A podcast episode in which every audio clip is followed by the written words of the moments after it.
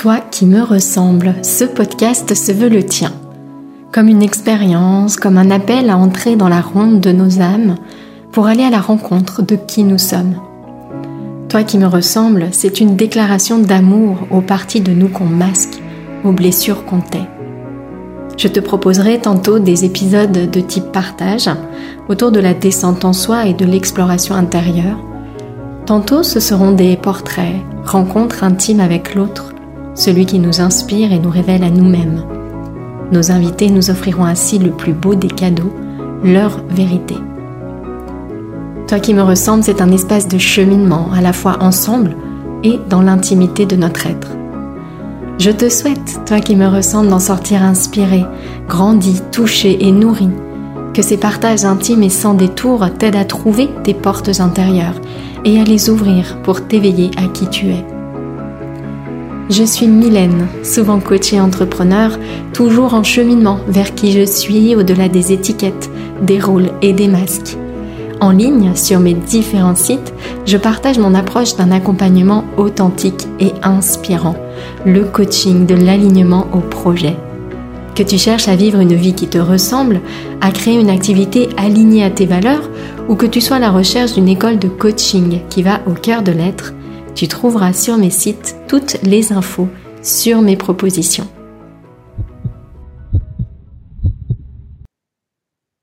Bonjour à toi qui me ressemble et bienvenue dans cet épisode consacré à la place du temps dans notre vie. Alors je me suis posé un certain nombre de questions pour euh, tourner cet épisode, pour, euh, pour le préparer.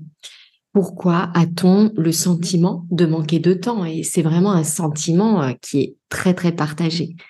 Où est caché le temps qu'il manque? Combien de temps en plus nous faudrait-il pour ne plus en manquer? Ça m'a amené à me demander également, a-t-on besoin de temps réellement pour travailler sur nous, pour faire ce fameux travail sur soi? Y aura-t-il un moment, y a-t-il un moment dans notre cheminement où nous n'avons plus besoin de temps? Et puis, pour terminer avec euh, des éléments concrets, eh comment ne plus avoir le sentiment de manquer du temps? Comment en gagner au quotidien? Alors, pourquoi a-t-on le sentiment de manquer de temps? Je crois qu'on a vraiment le sentiment de manquer de temps parce qu'on vit, en fait, prisonnier d'une vision particulière du temps, que j'appelle une vision linéaire du temps. Euh, une vision linéaire du temps où le temps devient un moyen de pouvoir faire des choses qui vont euh, nous apporter la paix qu'on recherche, la paix qu'on semble avoir perdue. Et donc, on s'obstine à trouver derrière des actions.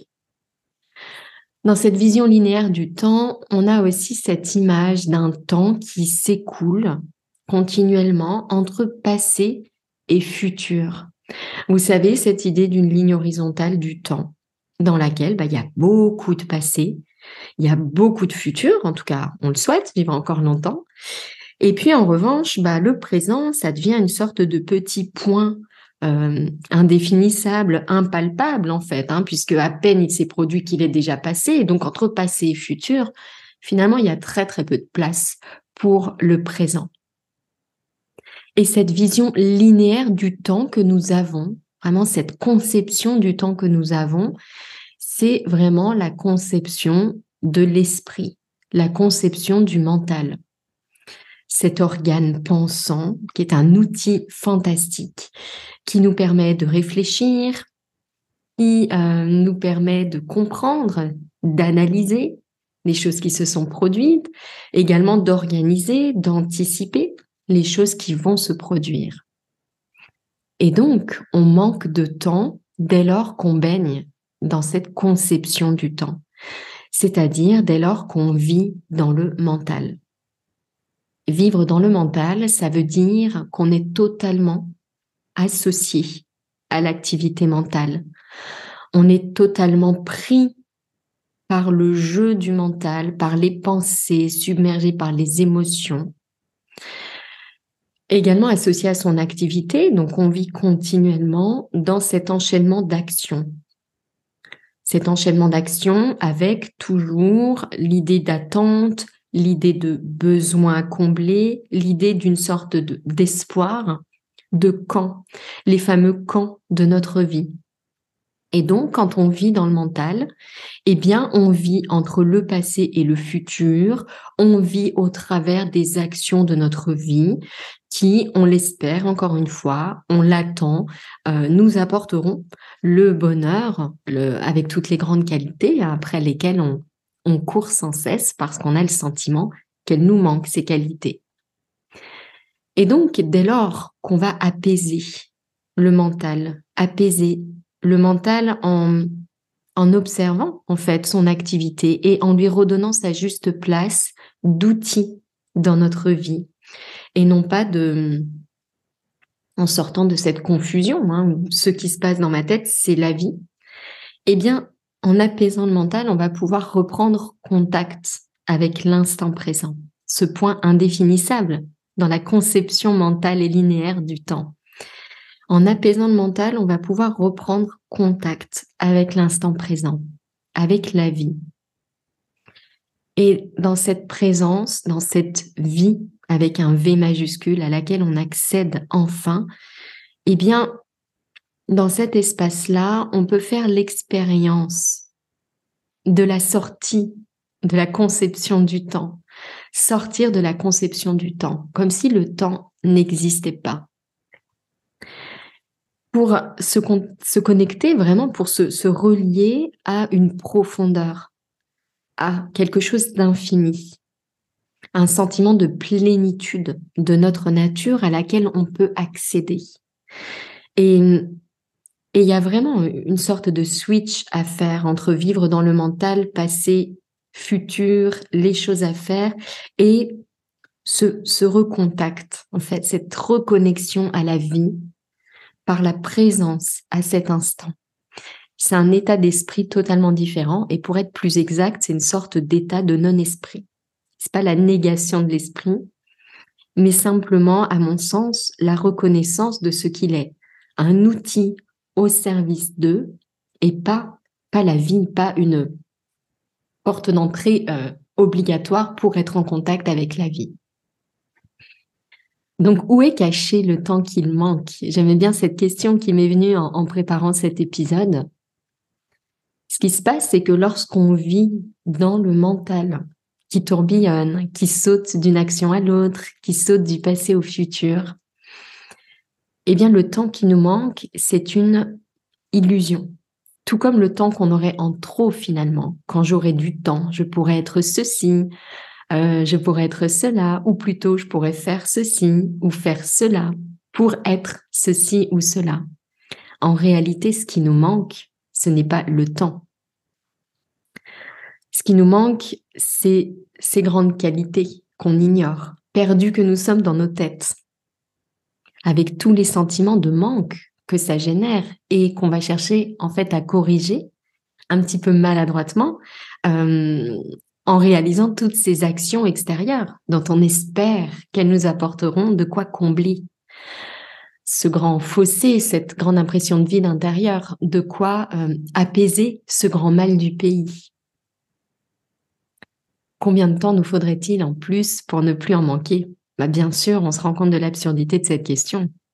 La question n'est pas là. Elle n'est pas dans un temps en plus pour ne plus en manquer si nos journées faisaient 36 heures ou 48 heures et qu'on vivait dans notre mental, perdu dans nos têtes, on aurait exactement euh, le même sentiment d'être euh, déconnecté de nos qualités naturelles et, de sautiller encore une fois dans une conception linéaire du temps qui est une sorte d'illusion de vie. Euh, on se rend compte également de l'absurdité de cette question lorsqu'on on découvre, on se plonge dans la vie de grands sages ou de personnes qui accomplissent des choses magnifiques, de très belles choses dont les journées font évidemment le même temps que nous. La question, c'est plutôt que faisons-nous quand nos to-do lists sont terminées Ce qui se passe concrètement, c'est qu'on ajoute de nouvelles choses. On fait de nouvelles choses. On continue en fait à tourbillonner. On ressasse, on rumine, on anticipe autre chose. ça m'a amené à me poser une question, c'est comment font celles et ceux qui semblent ne pas manquer de temps? Et là, je me suis rendu compte que mon appréhension de cette question-là, de ces personnes qui semblent ne pas manquer de temps, a évolué. Et qu'à mon sens, faut distinguer deux types de personnes. Distinguer les personnes, celles et ceux qui semblent être hyper bien organisés, qui ont des priorités claires au quotidien, qui savent dire non, peut-être, pour rester vraiment focus sur leurs priorités, et qui donnent l'impression de tout gérer, jusqu'au jour où. Et donc ici, je dirais, il y a une sorte d'illusion de ne pas manquer de temps, mais des personnes qui restent dans cette course au temps, simplement qui, par leur organisation, leur capacité mentale, arrivent à garder la tête hors de l'eau. Bien souvent, ça, ça marche jusqu'à un moment où. Moi, j'accompagne beaucoup de personnes qui ont connu des burn-out et qui, dans leur vie d'avant, étaient vues comme des modèles d'organisation. Et puis, la deuxième catégorie de personnes, pour moi, ce sont vraiment celles et ceux qui ont trouvé la paix de l'esprit par un travail profond, par une véritable discipline spirituelle, euh, qui observent le travail de l'esprit et qui parviennent à, hum, à vivre dans la présence, à vivre dans l'instant présent. Alors, pas toujours, mais qui, grâce à cette discipline, arrivent en fait régulièrement à remettre l'esprit là où il est, à observer l'activité mentale et à rester vraiment en contact avec eux-mêmes et avec la vie. Et hum, je me suis rendu compte de la différence entre ces deux catégories de personnes, donc les personnes qui arrivent à tout gérer et les grands sages qui pour moi ont vraiment une pratique spirituelle qui, qui prédomine au quotidien. Je me rends compte aujourd'hui de la différence de ressenti que je peux avoir en présence de l'une ou l'autre de ces catégories de personnes.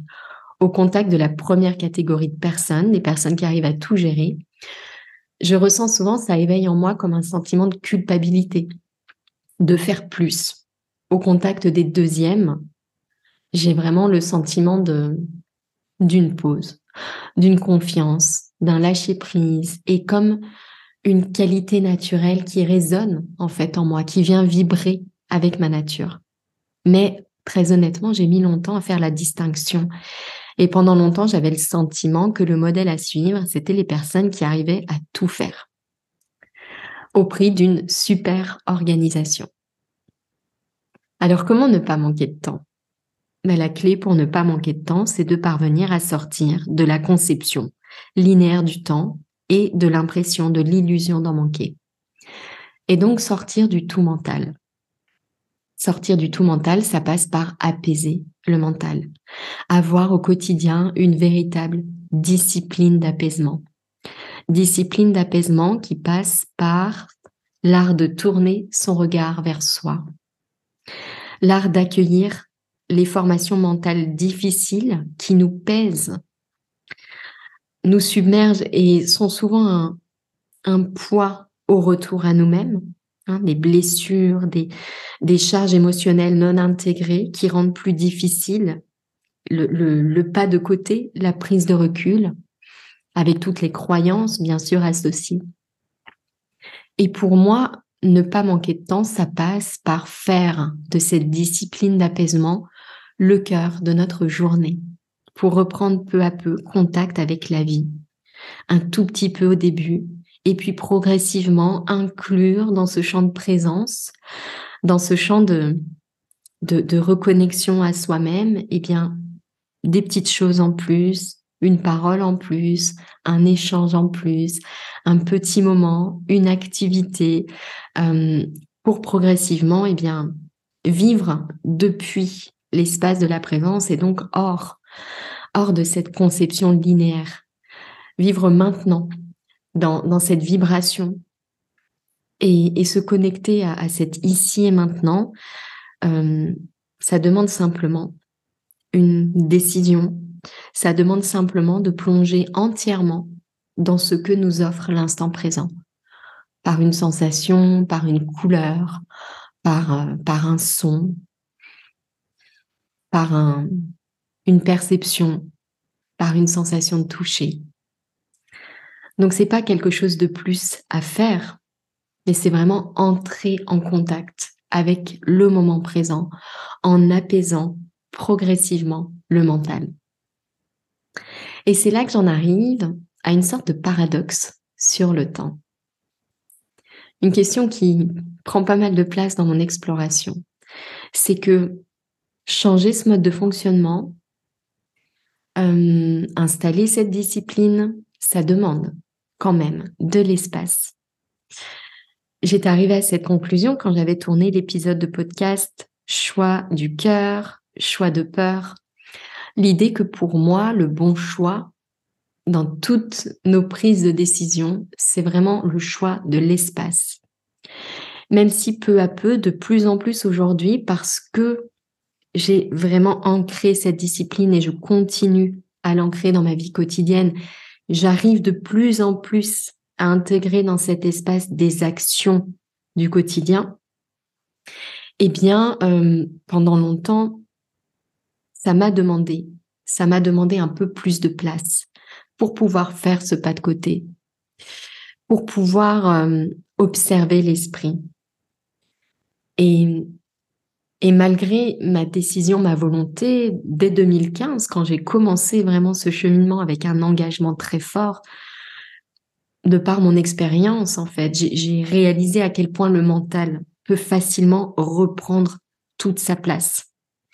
Avec des objectifs qui s'accumulent, un objectif de chiffre d'affaires, un objectif de réseaux sociaux, un objectif de mère parfaite, un objectif de femme exemplaire, et d'objectif en objectif, d'action en action, de camp en camp, euh, régulièrement. J'ai vraiment eu le sentiment de, eh bien, de, vivre beaucoup dans les histoires de ma vie, dans les circonstances de ma vie, et j'ai souvent perdu ce contact avec la vie. Et retrouver euh, vraiment cet espace intérieur, reprendre contact avec la vie, ça m'a demandé de l'espace.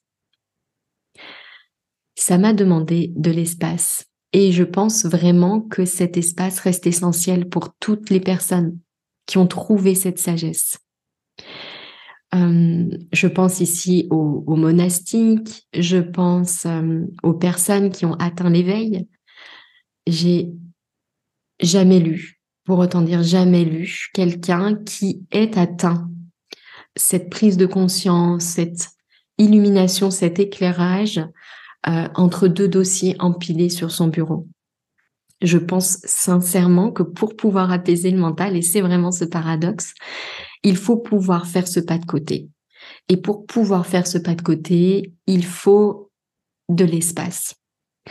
Nous avons donc besoin de temps pour réaliser que nous n'en manquons pas tout comme nous avons besoin de l'esprit pour observer l'esprit. Et encore une fois, c'est quelque chose que je ressens dans mon activité. Je l'ai ressenti assez rapidement. Je le ressens encore aujourd'hui. Vraiment ce besoin d'espace, ce besoin de temps de pause, ce besoin de temps d'arrêt. Euh, j'ai agrandi mon équipe. D'ailleurs, j'ai vraiment une période de d'élargissement de l'équipe pour pouvoir déléguer des choses, pour davantage de temps pour moi, pour pouvoir trouver de la lenteur, trouver de l'espace, trouver du silence. Quitte à inclure ensuite progressivement ces choses, et je suis entrée ensuite dans une phase de, de contraction en fait de mon équipe de recentrage, parce que depuis cet espace de présence, je peux inclure à nouveau des actions que jusqu'ici j'avais eu besoin de déléguer pour finalement, aujourd'hui, je m'en rends compte, redevenir aussi actif qu'avant, mais dans une tonalité, on pourrait dire, différente. Donc plus cette idée de to-do list avec une impression de culpabilité de courir après le temps, mais simplement de revenir à des actions incarnées, des actions qui prennent vraiment leur source dans cet espace intérieur de silence, et donc des actions alignées qui vont être en elles-mêmes nourrissantes et soutenir mon grand mouvement. Donc, nous avons, à mon sens, lorsqu'on commence à cheminer, besoin de temps, besoin d'espace. Comment trouver ce temps? Comment trouver cet espace? Je vais terminer avec euh, l'exploration de cette question. Avec deux grandes choses ici. La première, c'est vraiment que notre réalité vécue est le reflet de nos pensées. Et donc, un travail sur nos croyances est indispensable pour pouvoir sortir de la carte mentale que le temps nous manque. On a beaucoup de croyances sur le temps. Une maman solo n'a pas le temps de prendre soin d'elle, on ne peut pas être entrepreneur et avoir du temps pour soi, il faut courir dans la vie, il faut se dépêcher avec ce message tyran qu'on a beaucoup entendu, dépêche-toi, va vite, quelque chose qu'on réitère d'ailleurs souvent avec nos enfants. Cette idée qu'il faudrait 48 heures dans une journée pour pouvoir tout faire, cette idée qu'il faut être parfaite en ci, parfaite en ça. Et à mon sens, il y a vraiment un point de départ de ce grand travail pour sortir de la conception euh, linéaire et mentale du temps qui consiste à se faire accompagner pour démêler ces schémas, pour libérer ces messages qui sont coincés en nous, en s'entourant de celles et ceux qui incarnent l'inverse. Et donc ça, ça demande ce travail sur les croyances et donc le préalable, je dirais, ce serait peut-être plutôt ça. C'est une intention une intention, une volonté, une volonté de changer ce schéma, une volonté de sortir de cette réalité vécue en faisant un travail sur les créations mentales qui nous amènent à vivre ça. Parce que quand on change cette carte mentale, quand on est convaincu qu'on a accès à l'abondance en cet instant précis, quand on est convaincu qu'on ne manque pas de temps, quand on vient vraiment nourrir l'idée d'une abondance de temps dans son cœur, dans sa tête, dans son corps, alors tout peut s'ouvrir à nous. On peut lâcher le perfectionnisme, on peut prendre du recul, on peut lâcher les distractions parce qu'on ne ressent plus le besoin de remplir notre espace de tout ça. On a la force de dire non aux voleurs de temps. Et donc, pas à pas, on réalise que tout est déjà là, qu'on baigne déjà dans cette abondance si l'on ouvre son cœur à sa nature par cet instant présent. La première question, c'est donc ceci. Êtes-vous prête à le faire? Mais êtes-vous prête à en faire vraiment une priorité? Si c'est quelque chose qui résonne en vous, sachez que le programme expérience que j'anime, c'est vraiment reprendre ce chemin vers soi-même pour dissiper peu à peu tous ces poids qui nous pèsent, des poids de croyances, des poids de blessures, des poids de charges émotionnelles non intégrées, les poids de cette association au mental qui est l'ego. Voilà ce que j'avais à cœur de vous partager dans cet épisode sur le temps. Merci beaucoup pour votre écoute et de prendre soin de vous. Tu entends ce message, c'est que tu as écouté l'épisode jusqu'au bout. Et pour cela, je te dis un grand merci. J'espère que cet épisode t'a inspiré, touché, nourri. Si c'est le cas, n'hésite pas à partager ce podcast autour de toi avec le hashtag Toi qui me ressemble. Et si tu souhaites écouter d'autres épisodes inspirants, tu peux t'abonner directement au podcast sur la plateforme que tu utilises. À très bientôt dans un prochain épisode, toi qui me ressemble.